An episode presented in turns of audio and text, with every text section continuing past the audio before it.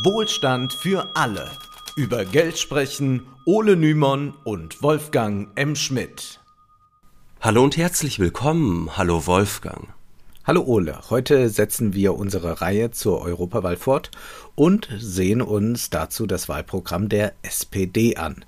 Es trägt den Titel Gemeinsam für ein starkes Europa, wobei natürlich zu fragen ist, was ist mit stark gemeint und wer darf zum Gemeinsamen dazugehören. Die Sozialdemokraten treten erneut mit Spitzenkandidatin Katharina Barley an. Deren Wahlkampf war schon 2019 nicht sonderlich stark, sondern eher von bescheidenem Erfolg. Die SPD kam damals auf das schlechteste Ergebnis, das sie jeweils bundesweit erzielt hat. Und das Motto lautet offenbar Never change a losing team. Werbung Vereinigte Märkte von Europa, so heißt die kommende Jacobin-Ausgabe. Sie dreht sich um die EU und die engen Grenzen, die sie den Nationalstaaten setzt. Mit dabei sind Maurice Höfgen mit einer Bilanz über Gregor Gysis desaströse Eurovision aus den 90ern, Silvia Monetti über die verheerende EU-Ökonomie der Landwirtschaft und Yannis Varoufakis über seine Vision für ein anderes Europa und ein anderes Europa trotz alledem. Die neue Jacobin-Ausgabe erscheint Mitte März und kann bis Sonntag, den 10. März für nur einen Euro auf jacobin.de-wohlstand vorbestellt werden. Wer also noch nie eine gedruckte und sehr schön gestaltete Ausgabe in der Hand gehalten hat, der sollte jetzt zuschlagen. Schauen wir uns nun das Wahlprogramm genauer an. Da heißt es, es ist in unserem tiefsten nationalen Interesse, die Europäische Union weiterzuentwickeln und nach unseren Vorstellungen mitzugestalten. Das nationale Interesse ist somit leitend für die EU-Politik, was auch heißt, dass das nationale Interesse an erster Stelle steht.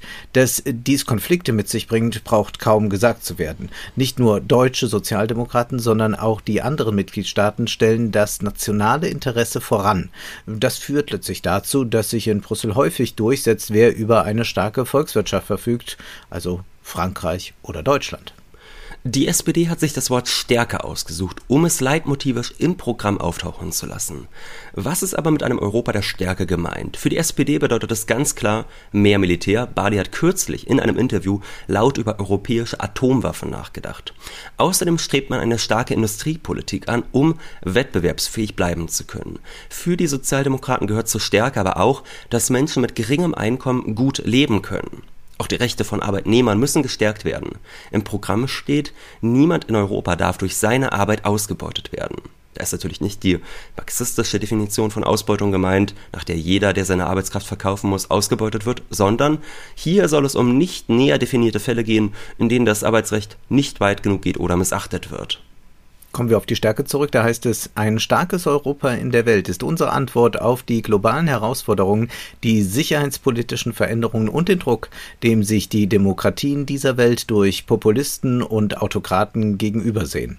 Zwar wird später im Programm darauf eingegangen, dass schon jetzt einige EU-Mitglieder gegen europäische Werte verstoßen und härter sanktioniert werden müssen, aber es ist doch erstaunlich, dass hier trotz Meloni und Orban so getan wird, als sei die EU immer noch ein Garant gegen Populismus, was bei Bali übrigens auch meint, dass sie immer wieder dazu aufrief, Macron zu wählen, nicht Mélenchon. Dieser war in ihren Augen genauso populistisch wie Le Pen. Bemerkenswert ist auch, dass Bali zwar Melonis Innenpolitik kritisiert, sie aber froh ist, dass Meloni außenpolitisch auf Kurs ist. Wirtschaftspolitisch finden sich große Ähnlichkeiten zu den Grünen. So plädiert man für eine aktive Industriepolitik, damit die Infrastruktur verbessert, die klimaneutrale Industrie auf den Weg gebracht und die Energieversorgung sichergestellt werden kann. Es werden jedoch keine Zahlen genannt, wie viel Geld man für diese industriepolitische Maßnahmen in die Hand nehmen muss. Man kämpft sich durch viele, viele Seiten, in denen umständlich Wünsche und Hoffnungen artikuliert werden, ohne am Ende zu wissen, wie etwas umgesetzt werden soll. Schauen wir uns das mal am Beispiel Kartellrecht an da steht, wir brauchen eine Weiterentwicklung des europäischen Wettbewerbs- und Kartellrechts, das nicht nur den innereuropäischen Wettbewerb, sondern verstärkt auch die globale Wettbewerbsposition europäischer Unternehmen in den Blick nehmen muss. Gleichzeitig sind wir davon überzeugt, dass schon die Ansammlung von Marktmacht in der Hand eines Unternehmens funktionsfähige Märkte zerstört und nicht erst der Missbrauch dieser Marktmacht.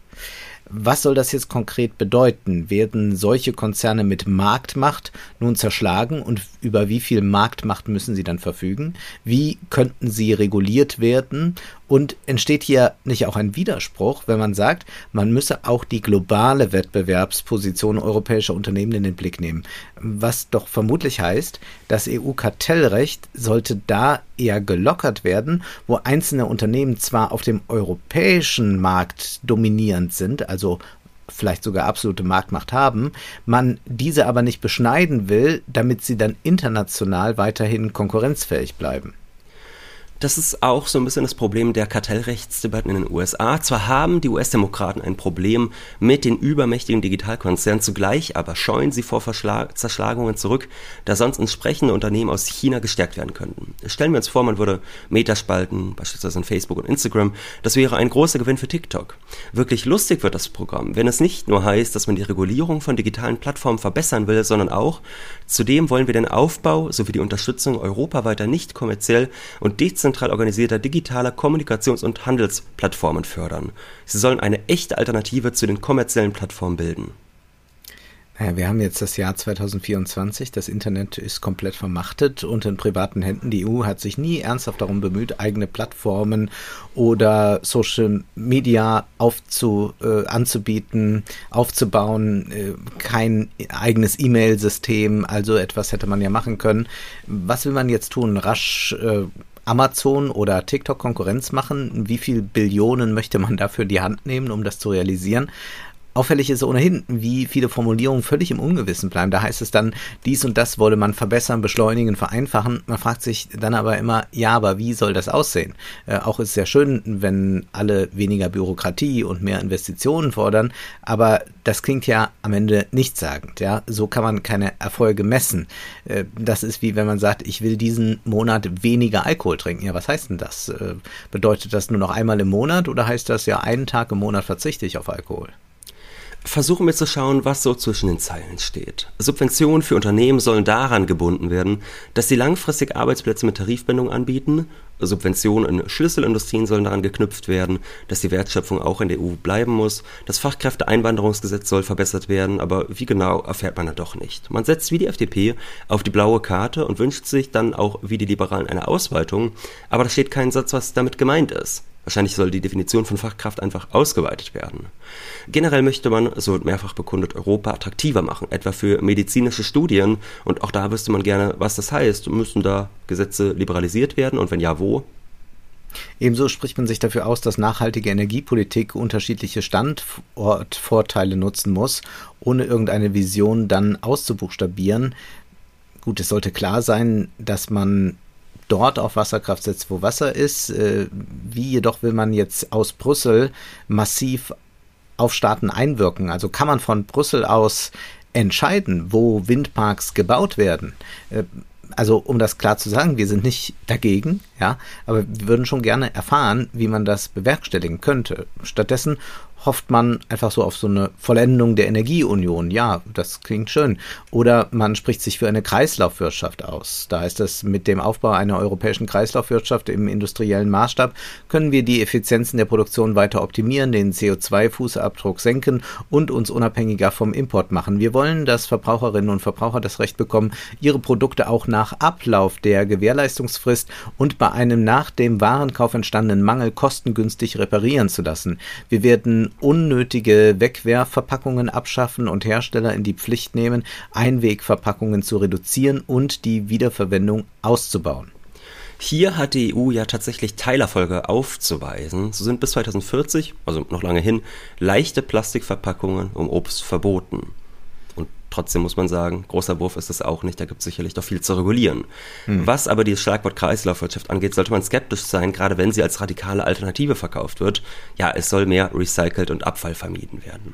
Inwieweit Hersteller in die Pflicht genommen werden können, Reparaturen zu ermöglichen, wird man sehen. Immerhin gibt es nun die EU-Regel, dass das USB-C zum neuen Standardkabel für alle Handys und Kameras wird.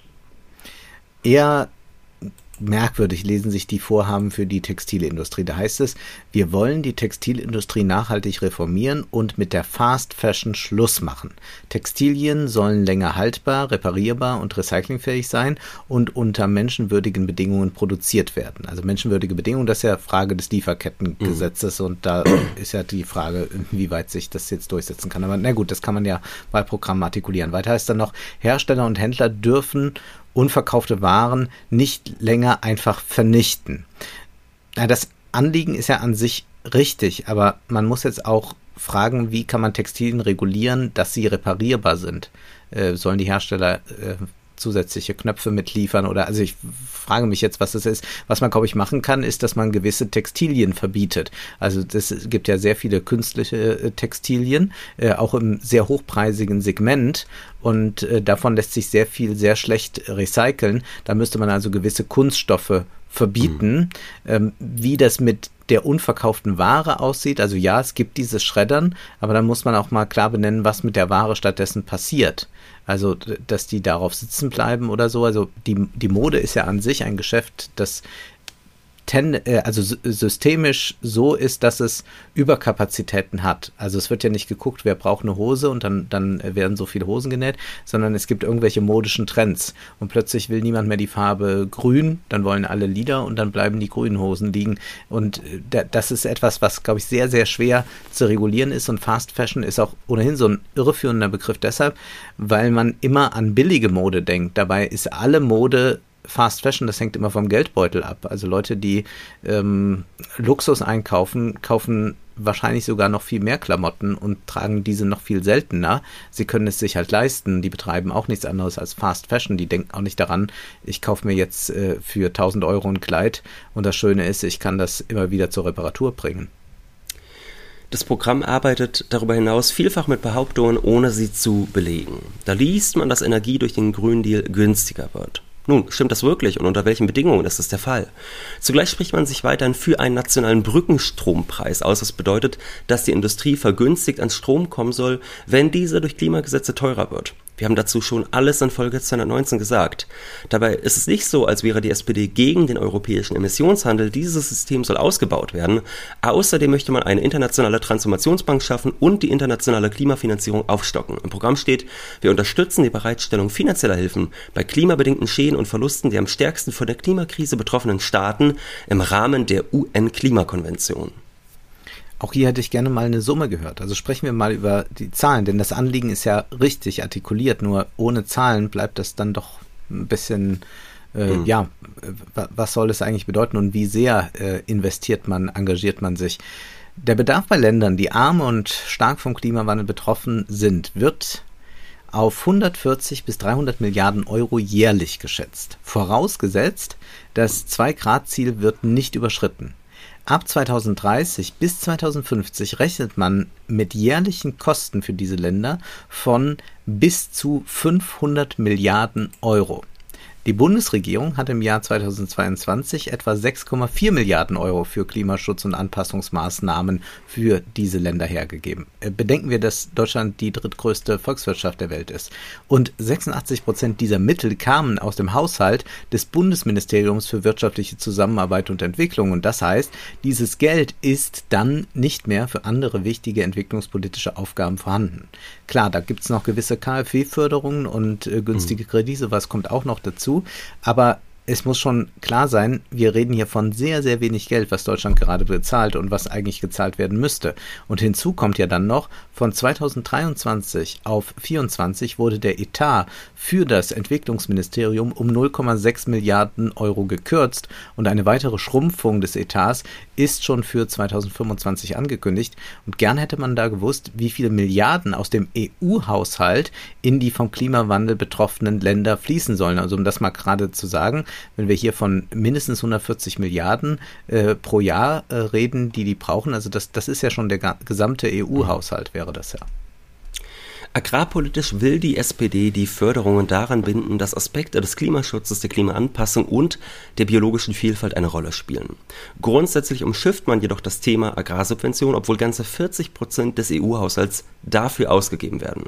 Man kann allerdings einen Erfolg vorweisen. So ist es gelungen, Zitat, zum ersten Mal in der Geschichte der europäischen Agrarpolitik neben dem Schutz von Klima und Umwelt auch die Einhaltung von sozialen Mindeststandards zur Bedingung für das Erhalten von europäischen Geldern als Bedingung festzuschreiben. Folglich wird ein Verstoß ab 2025 dann auch sanktioniert. Sprechen wir kurz über das Thema Mobilität. Die gute Nachricht zuerst. Bahnfahrten sollen europäischer werden. So soll auf absehbare Zeit auch die Bahncard im Ausland gelten. Und die Sozialdemokraten wollen überdies ein gratis Interrail-Ticket äh, durch Europa dann für alle 18-Jährigen. Und das soll über Erasmus Plus finanziert und umgesetzt werden. Ein bisschen besorgniserregend ist aber dann folgender Satz. Deutschland hat in Europa das größte Schienennetz. Wir sorgen dafür, dass eine Generalsanierung im Volumen von bis zu 45 Milliarden Euro durchgeführt wird. Aufbauend auf dem Ziel eines Deutschlandtakts wollen wir die Voraussetzungen für einen Europatakt schaffen, der neben der Steigerung der Pünktlichkeit auch die Anbindung an europäische Netze in den Vordergrund stellt. Ähm, nun, was sollen das jetzt eigentlich heißen? Also erstmal sind diese 45 Milliarden ja noch gar nicht so sicher. Es gab einen längeren Spiegelartikel darüber, dass äh, Volker Wissing wohl doch nicht dieses Geld zur Verfügung hat. Und soll jetzt der Deutschlandtakt auf Europa ausgeweitet werden oder gehört das zum Deutschlandtakt noch dazu, dass wir jetzt äh, äh bald auch äh, die anderen Länder äh, ganz pünktlich erreichen? Also Deutschlandtakt für Europa, das würde ja eigentlich bedeuten, dass überall die Züge unpünktlicher werden. Ja, ganz zu schweigen davon, dass der Deutschlandtakt, wie er eigentlich mal geplant war, der sollte ja 2030 kommen, der wurde dann ja letztes Jahr ganz ohne Witz, also man dachte echt, das muss ein Aprilscherz sein, aber der wurde auf 2070 verschoben. Also so ein Projekt. Ja, das ist mal langfristiges Denken. Ne? Projekt, was so in sechs, sieben Jahren angedacht war, wird dann um 40 Jahre weiter geschoben. Ich meine, das sagt ja auch alles. Ich glaube, das nennt also, man schon Long-Termism, ja. Ist, also, ich habe sowas Groteskes noch nie erlebt, aber das ist immer so bei, bei der Bahn ähm, mit den Schlagzeilen. Also gestern gab es zum Beispiel die Schlagzeile, ähm, nur ein geringer Teil der Fernverkehrszüge sind mehr als eine Stunde verspätet.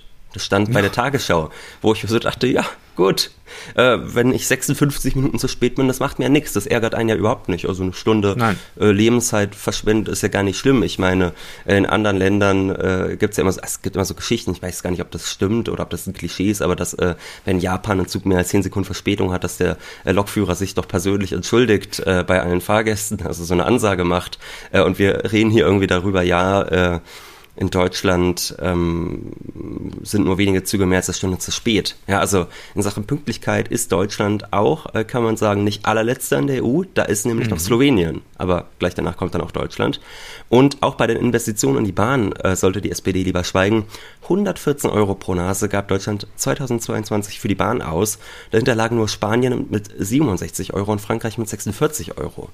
Länder wie Luxemburg mit 575 Euro pro Kopf oder Norwegen mit 346 Euro geben deutlich mehr aus. Und wirklich konkret und wichtig wird es, wenn es im Programm heißt, bis 2030 wollen wir den Anteil des Schienengüterverkehrs auf 30 Prozent des gesamten Güterfrachtverkehrs für Strecken über 300 Kilometer und bis 2050 auf mehr als 50 Prozent erhöhen. Das ist ein ambitioniertes Ziel, ebenso wie das hier. Man will E-Schnellladestationen alle 60 Kilometer haben, nur wann erfahren wir leider nicht. Die interessantesten und wohl auch progressivsten Abschnitte sind die zum Thema Finanzierung und Schulden. Da heißt es, bei der Bewältigung der Pandemie haben wir gesehen, welche Rolle eine weitsichtige Fiskalpolitik für die Stabilisierung der Wirtschaft spielen kann. Diese staatliche Handlungsfähigkeit in Krisenzeiten bleibt weiter wichtig. Dabei sollen die sollten die Innovationskraft, die Anpassungsfähigkeit und die Leistungsfähigkeit von Unternehmen entscheidend sein und nicht die fiskalische Leistungsfähigkeit einzelner Mitgliedstaaten. Also hier geht es jetzt nicht darum zu sagen, wenn noch mal eine Krise kommt, dann stehen wir wieder zusammen. Es geht hier um mehr. Eigentlich unterliegt ja jeder Mitgliedstaat den Schuldenregeln, muss sich also dann auch äh, Spardiktate aufzwingen lassen und diese würgen die Volkswirtschaft ab. Wenn es nun aber heißt, man will auf die Unternehmen blicken, ob die leistungsfähig genug sind und wenn dieses sind, dann kann man denen auch weiter Gelder geben, dann äh, kann da auch Verschuldung stattfinden. Es geht also nicht um die Gesamtschulden eines Mitgliedstaats. Dann heißt das auch, dass man zum Beispiel EU-Gelder in Länder fließen lässt und äh, diese auch erhöhen kann, die einen hohen Schuldenstand haben, sofern diese Unternehmen leistungsstark sind. Das ist ein großer Schritt und er wird noch größer. Zu lesen ist, auch Staaten mit einem höheren Schuldenstand müssen in der Lage sein, die klimaneutrale und digitale Transformation zu meistern und soziale Investitionen zu tätigen. Das heißt, man will Schulden für die Transformation, und zwar für die klimaneutrale sowie für die digitale erlauben, auch wenn der Schuldenstand bereits hoch ist. Man knüpft diese Neuverschuldung also nicht an Bedingungen wie den Abbau des Sozialstaates, um Geld zu sparen. Entscheidend ist, dass Aufgaben bewältigt werden müssen und entsprechend leistungsstarke Unternehmen vorhanden sind. Ja, und wenn man einfach sagt, es gibt äh, das allgemeine europäische Interesse an Klimaneutralität und mehr Digitalisierung, dann kann man sagen, und dafür können wir extra Schulden aufnehmen. Also das mhm. im Prinzip hat das so auch vielleicht den Charakter von ja so, so Sondervermögen oder wie man das dann auch immer nennen wird. Und die Begründung dann im Programm ist durchaus raffiniert. Man will jetzt nicht einfach sagen, das äh, tut Europa gut, sondern wie Deutschland davon profitieren kann, äh, soll uns ersichtlich werden. Und zwar sehen Sie das so, dass äh, durch eine generelle Sparpolitik ja der Binnenmarkt geschwächt wird. Da aber Deutschland, die deutsche Wirtschaft äh, in äh, die anderen EU-Länder viel exportiert, ist Deutschland auf einen starken europäischen Binnenmarkt angewiesen. Sprich, wenn unsere sogenannten Hidden Champions wichtige Komponenten für die Klimatransformation exportieren wollen, aufgrund von Spardiktaten Italien und Griechenland diese nicht kaufen können, ist das tatsächlich ein Schaden für die deutsche Wirtschaft. Die SPD sagt auch dann ganz ausdrücklich, eine Flexibilisierung des EU-Beihilferechts verlangt daher, dass fiskalisch schwächere Mitgliedstaaten europäische Mittel im Sinne einer gemeinsamen Investitionspolitik einsetzen können. Das impliziert auch die gemeinschaftliche Kreditaufnahme für ökologische und soziale Transformation. Man will dezidiert nicht zur rigiden Sparpolitik, wie es da heißt, zurückkehren und man weist auch darauf hin, dass diese Europa gespalten habe. Man grenzt sich sehr deutlich von den Konservativen und Liberalen ab. Zu der Reform der Schuldenpolitik gehört auch, dass man starre austeritätspolitische Maßnahmen abschaffen will. Stattdessen sollen die Mitgliedsländer individuell mit der EU über Finanzierung und Schulden verhandeln können. Die Rede ist da von individuellen Schuldenpfaden. Das ist weitsichtig und passt auch zu der industriepolitischen Ausrichtung des gesamten Programms und ist das krasse Gegenteil von dem, was die FDP anzubieten hat. Die Sozialdemokraten sehen ja gerade, wie die Schuldenbremse Deutschland lähmt. Deshalb versucht man nun auf EU-Ebene möglichst viel zu erreichen. Vielleicht besteht hier sogar die Chance, die Schuldenbremse zu unterwandern, indem man gewisse Investitionen und Ausgaben in EU-Recht gießt. Das muss dann gemacht werden, egal wie der Staatshaushalt jetzt gerade ist. Im Programm heißt es dann weiter, die Politikempfehlungen im Rahmen des europäischen Semesters müssen im Einklang mit grundlegenden Politikzielen der EU, wie etwa dem Green Deal oder der europäischen Säule sozialer Rechte stehen. Also während das Bündnis Sarah Wagenknecht äh, eine Abschaffung des europäischen Semesters fordert, geht die SPD hier nicht ganz so weit. Immerhin aber sind Haushaltskonsolidierungen und Strukturreformen wie nach der Finanzkrise 2008 nicht mehr erwünscht, wo man alles kurz und klein geschlagen hat und die Existenz von Millionen Menschen ruiniert hat. Nun soll Brüssel nicht nur den Staaten mehr Spielraum geben, selbst will man in der EU mehr gestalten. Und das geht bekanntlich nur mit Geld. Im Programm steht, wir fordern, dass 2027 für den nächsten mehrjährigen Finanzrahmen in den zentralen Politikbereichen der EU, die einen erkennbaren europäischen Mehrwert liefern, zusätzliche Mittel investiert werden. Also die EU soll finanziell unabhängiger von nationalen Regierungen werden, das heißt, sie soll mit mehr Eigenmitteln ausgestaltet sein. Begründet wird diese Forderung damit, dass man so den deutschen Haushalt entlasten will. Was ist damit gemeint? Auf Deutschland zahlte 2022 rund 30 Milliarden Euro an die EU. Kein Land zahlte mehr. Auf Platz 2 kommt Frankreich mit 25 Milliarden Euro circa. Jeder Deutsche hat also 237 Euro mehr eingezahlt, als er erhalten hat.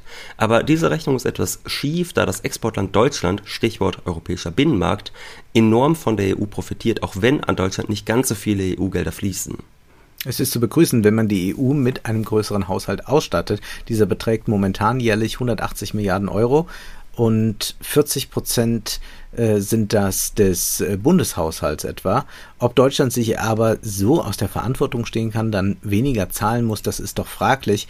Vielleicht werden manche Dinge auch einfach mal so ins Programm geschrieben, äh, damit alle froh sind. Oder so scheint es zumindest auch mit einem Satz zu sein wie, außerdem wollen wir kurzfristig eine umfassende Finanztransaktionssteuer auf alle Wertpapier- und Devisentransaktionen. Ja, da bin ich auch mal sehr gespannt, ob das jetzt dann kurzfristig nach, ich glaube, wie lange ist es im Gespräch, 16 Jahren äh, kommt eher nicht. Ja, man hat so den Eindruck, das sind einfach Evergreens, die immer wieder in die Programme geschrieben werden. Ne? Also zum ja. Beispiel dieses Thema äh, Plattform, Digitalplattform. Da hat man ja. auch so den Eindruck, das hört man jetzt so seit zehn Jahren und das hat sich einfach so als Talking Point verselbstständigt dass, warum auch immer, äh, die EU eigene Digitalplattform braucht und deshalb muss man das ja nochmal so ins Programm schreiben. Es wird keiner machen, es hat keiner ernsthaft vor, aber man schreibt es einfach so mal rein, weil die Leute lesen es ja irgendwie jede Woche in der Zeit, äh, in, in irgendeinem Meinungsartikel noch und deshalb sind sie dann traurig, wenn es nicht doch im Parteiprogramm steht, genauso jetzt hier wie mit dieser Steuer. Wir haben es schon gesagt, bei Thema Stärke geht es auch um mehr Aufrüstung. Diese Passagen, die sind besonders ulkig, weil man sich gleichzeitig für Auf- und Abrüstung ausspricht, de facto aber nur Aufrüstungspläne verfolgt. Das ist so ein bisschen wie mehr Alkohol trinken, um nüchtern zu werden. Die SPD will eine europäische Armee, um Synergieeffekte zu erzielen. Trotzdem soll die NATO weiterhin eine zentrale Rolle spielen. Wir fügen mal hinzu, falls Trump wieder Präsident wird, ist natürlich alles anders. Ein Abschnitt ist besonders rätselhaft. Zitat: Mit dem Sondervermögen für die Bundeswehr haben wir bewiesen, dass wir bereit sind, die nötigen finanziellen Ressourcen in die Hand zu nehmen, um Europa, also nicht Deutschland, sondern um Europa im Bereich der Sicherheit und Verteidigung handlungsfähiger zu machen.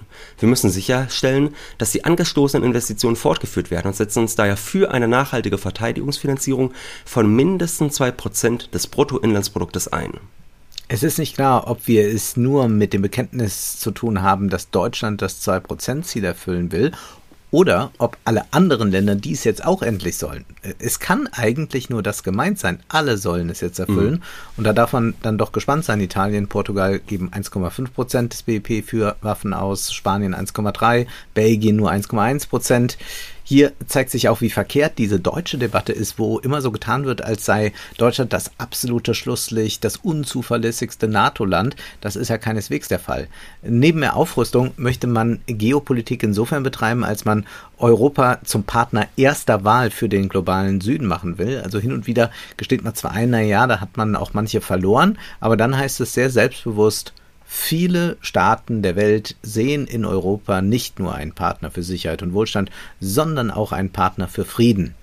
Naja, das scheint eher der Wunsch der Vater des Gedankens zu sein, aber vielleicht könnte sich das ja doch ein bisschen ändern mit dem globalen Süden, wenn die SPD sich mit folgendem Vorschlag durchsetzen könnte. Wir brauchen einen Schuldenschnitt für die Länder des globalen Südens, der staatliche, zwischenstaatliche und private Institutionen mit einbezieht. Und man will sich zugleich stärker nach Amerika ausrichten. Zitat: Fernziel ist ein gemeinsamer transatlantischer Wirtschaftsraum mit fairen Handelsbedingungen. China wiederum wird als, also muss man sich vorstellen, wird als Partner, Wettbewerber und Systemrivaler bezeichnet. Dazu kann man nur sagen, dunkel war es der Mond schien helle, schneebedeckt die grüne Flur, als ein Wagen blitzeschnelle langsam um die Ecke fuhr. Also da ist, ja, China mal dies, mal das, äh, wie man gerade lustig ist. Die Sozialdemokraten wollen die Wirtschaftsbeziehungen diversifizieren. Im Hinblick auf Rohstoffe will man nach dem Prinzip China plus eins handeln, was bedeutet, dass man neben China immer noch eine weitere Lieferalternative hat. Bemerkenswert ist in dem Programm die Kluft zwischen dem, was in Deutschland der Fall ist und was man in der EU will. Äh, die SPD lobt die EU-Mindestlohnrichtlinie, aber dieser entspricht man bekanntermaßen im Bund nicht, sonst müsste der Mindestlohn bei 14 Euro liegen. Äh, man will bis 2030 5 Millionen europäische Kinder aus der Armut holen, spart aber hierzulande an der Kindergrundsicherung. Noch alberner wird es in puncto Wohnen. Unser Ziel ist ein selbstverständlicher Zugang zu gutem, barrierefreiem und bezahlbarem Wohnraum. Wir wollen lebenswerte Innenstädte schaffen mit einem ausreichenden Angebot an bezahlbaren, langfristig vermieteten Wohnungen. Damit stellen wir uns der voranschreitenden Verknappung und dadurch stark steigenden Mieten entgegen. Die EU muss Investitionen in erschwinglichen, sozialen und energieeffizienten Wohnraum stärker unterstützen. Gut, genau das tut das SPD-geführte Bauministerium ja schon im Bund überhaupt nicht. Offenbar will man hier mal die Verantwortung weit weg nach Brüssel delegieren. Kommen wir zum Schluss noch zum Thema Migration, das besonders ärgerlich ist und es ist auch so erstaunlich. Man denkt, jetzt kommt da vielleicht auch so ein Eingeständnis, dass man es doch anders machen wird das nächste Mal oder irgendwas. Aber eigentlich liest man äh, diese Seiten und äh, soll den Eindruck vermittelt bekommen, es ist eigentlich alles in bester Ordnung. Wir passen auf, dass äh, alles rechtens äh, vonstatten geht. Da liest man dann, es ist gut dass sich nach jahrelangem Streit die Mitgliedstaaten der Europäischen Union und das Europäische Parlament auf eine Reform des gemeinsamen europäischen Asylsystems geeinigt haben. Diese wichtige Einigungsfähigkeit der Europäischen Union muss jetzt in der Praxis, muss sich jetzt in der Praxis beweisen. Wir wollen, dass ein gemeinsames System nicht länger nur auf dem Papier existiert, sondern von allen Mitgliedstaaten angemessen getragen wird und den schutzsuchenden Menschen in der Praxis Hilfe leistet. Für die SPD gilt dabei unmissverständlich, das individuelle Menschenrecht auf Asyl und das internationale Flüchtlingsrecht sind die unumstößliche Basis für dieses gemeinsame europäische Asylsystem. Das war und ist für uns nicht verhandelbar. Deshalb stellen wir klar, dass ein faires Asylverfahren mit hohen rechtsstaatlichen Standards immer auch in Grenzverfahren gewährleistet sein muss. Verschwiegen wird dabei, dass man die Standards genau mit dieser Reform drastisch gesenkt hat und dass Flüchtlinge an den Grenzen deutlich weniger Chancen auf ein faires Asylverfahren haben. Es wird dort oft nicht mehr individuell entschieden. Da steht dann, wir fordern bei der Gewährleistung des Außengrenzschutzes der EU die Einhaltung aller humanitären und rechtsstaatlichen Vorschriften. Wir stellen klar, Pushbacks sind eine eklatante Verletzung des Völkerrechts, ein Tolerieren durch oder gar einer Beteiligung von Behörden der Mitgliedstaaten oder von Frontex darf es unter keinen Umständen geben. Auch das ist scheinheilig. Pushbacks gibt es seit vielen Jahren und sie sind durch die besagte Reform nun noch einfacher möglich. Die SPD verkauft sich hier als Wahrerin der Humanität und das ist bloße Heuchelei. Es klingt allerdings alles schön verklausuliert. Äh, da heißt es, dabei ist klar, dass wir das individuelle Recht auf Asyl in Europa verteidigen und eine Auslagerung des Asylsystems auf Drittstaaten ablehnen. Also man sagt jetzt hier erstmal, ja, individuelles Asylrecht, wir müssen jeden prüfen, der willkommen will, völlig mhm. klar. Dann heißt es, auch braucht es sichere Fluchtrouten, um das Sterben vor allem auf dem Mittelmeer zu verhindern. Und jetzt kommt die Schlussfolgerung, Deshalb treten wir unter anderem weiter für humanitäre Visa ein. Menschen mit Verfolgungsgeschichte sollen an Auslandsvertretungen der Europäischen Union eine kursorische Asylvorprüfung erhalten, um ihnen hiernach den lebensgefährlichen Weg über das Mittelmeer zu ersparen. Also, was heißt denn das jetzt Asyl, kursorische Asylvorprüfung? Ähm, hier ist doch schon zu fragen, woher weiß man im Vorhinein, ob die Menschen eine Verfolgungsgeschichte haben und was zählt hier als Verfolgung. Und eine kursorische Asylvorprüfung meint ja, dass man den Flüchtlingen kein individuelles Asylverfahren gewährt, sondern kursorisch mal drüber blickt und schon mal vorab aussiebt. Wir sollten ja auch nicht vergessen, dass äh, dieses neue EU-Recht jetzt für alle Mitgliedstaaten bindend ist. Also diese Tragweite ist ja ganz enorm. Selbst wenn jetzt ein Land auf die Idee käme, migrationsfreundlicher zu werden, dann schiebt nun Brüssel dem den Riegel vor. Aber da sind wir doch froh zu hören, wenn es schließlich heißt, wir sind Deutsche, regional verwurzelt, wir sind aber auch Europäerinnen oder Europäer, beides erfüllt uns gleichermaßen mit Stolz ja, Stolz ist ohnehin ein blöder Begriff, aber wenn man ja auf etwas stolz sein will, dann kann man das ja nur auf eine eigene Leistung. In der EU geboren zu sein, ist ja keine Leistung. Es ist pures Glück. Und man kann auch nicht sagen, ich bin stolz, dass ich 1,80 groß bin. An äh, dieser Stelle brechen wir ab und weisen lieber noch darauf hin, was es sonst noch gibt. Nämlich neben den regulären Folgen jeden Monat äh, bieten wir zwei Zusatzfolgen hinter der Paywall an. In Wohlstand für alle Literatur reisen wir im März an die Wall Street der 80er Jahre, denn es wird um American Psycho von Brad Easton Ellis gehen. Und in der Speakeasy Bar beantworten wir jeden Monat Fragen aus dem Publikum. All das könnt ihr hören, wenn ihr ein Abo über Steady oder Patreon abschließt. Das ist ganz unkompliziert und danach könnt ihr die Zusatzfolgen dann wie gewohnt in eurem präferierten Podcatcher hören. Die Links zu Patreon und Steady stehen in der Beschreibung. Wir danken euch für die Unterstützung. Jetzt ist aber erst einmal Schluss für heute, denn Zeit ist Geld. Prosit. Das war Wohlstand für alle. Ihr könnt uns finanziell unterstützen über paypal.me-ole und Wolfgang oder über die in der Beschreibung angegebene Bankverbindung. Herzlichen Dank!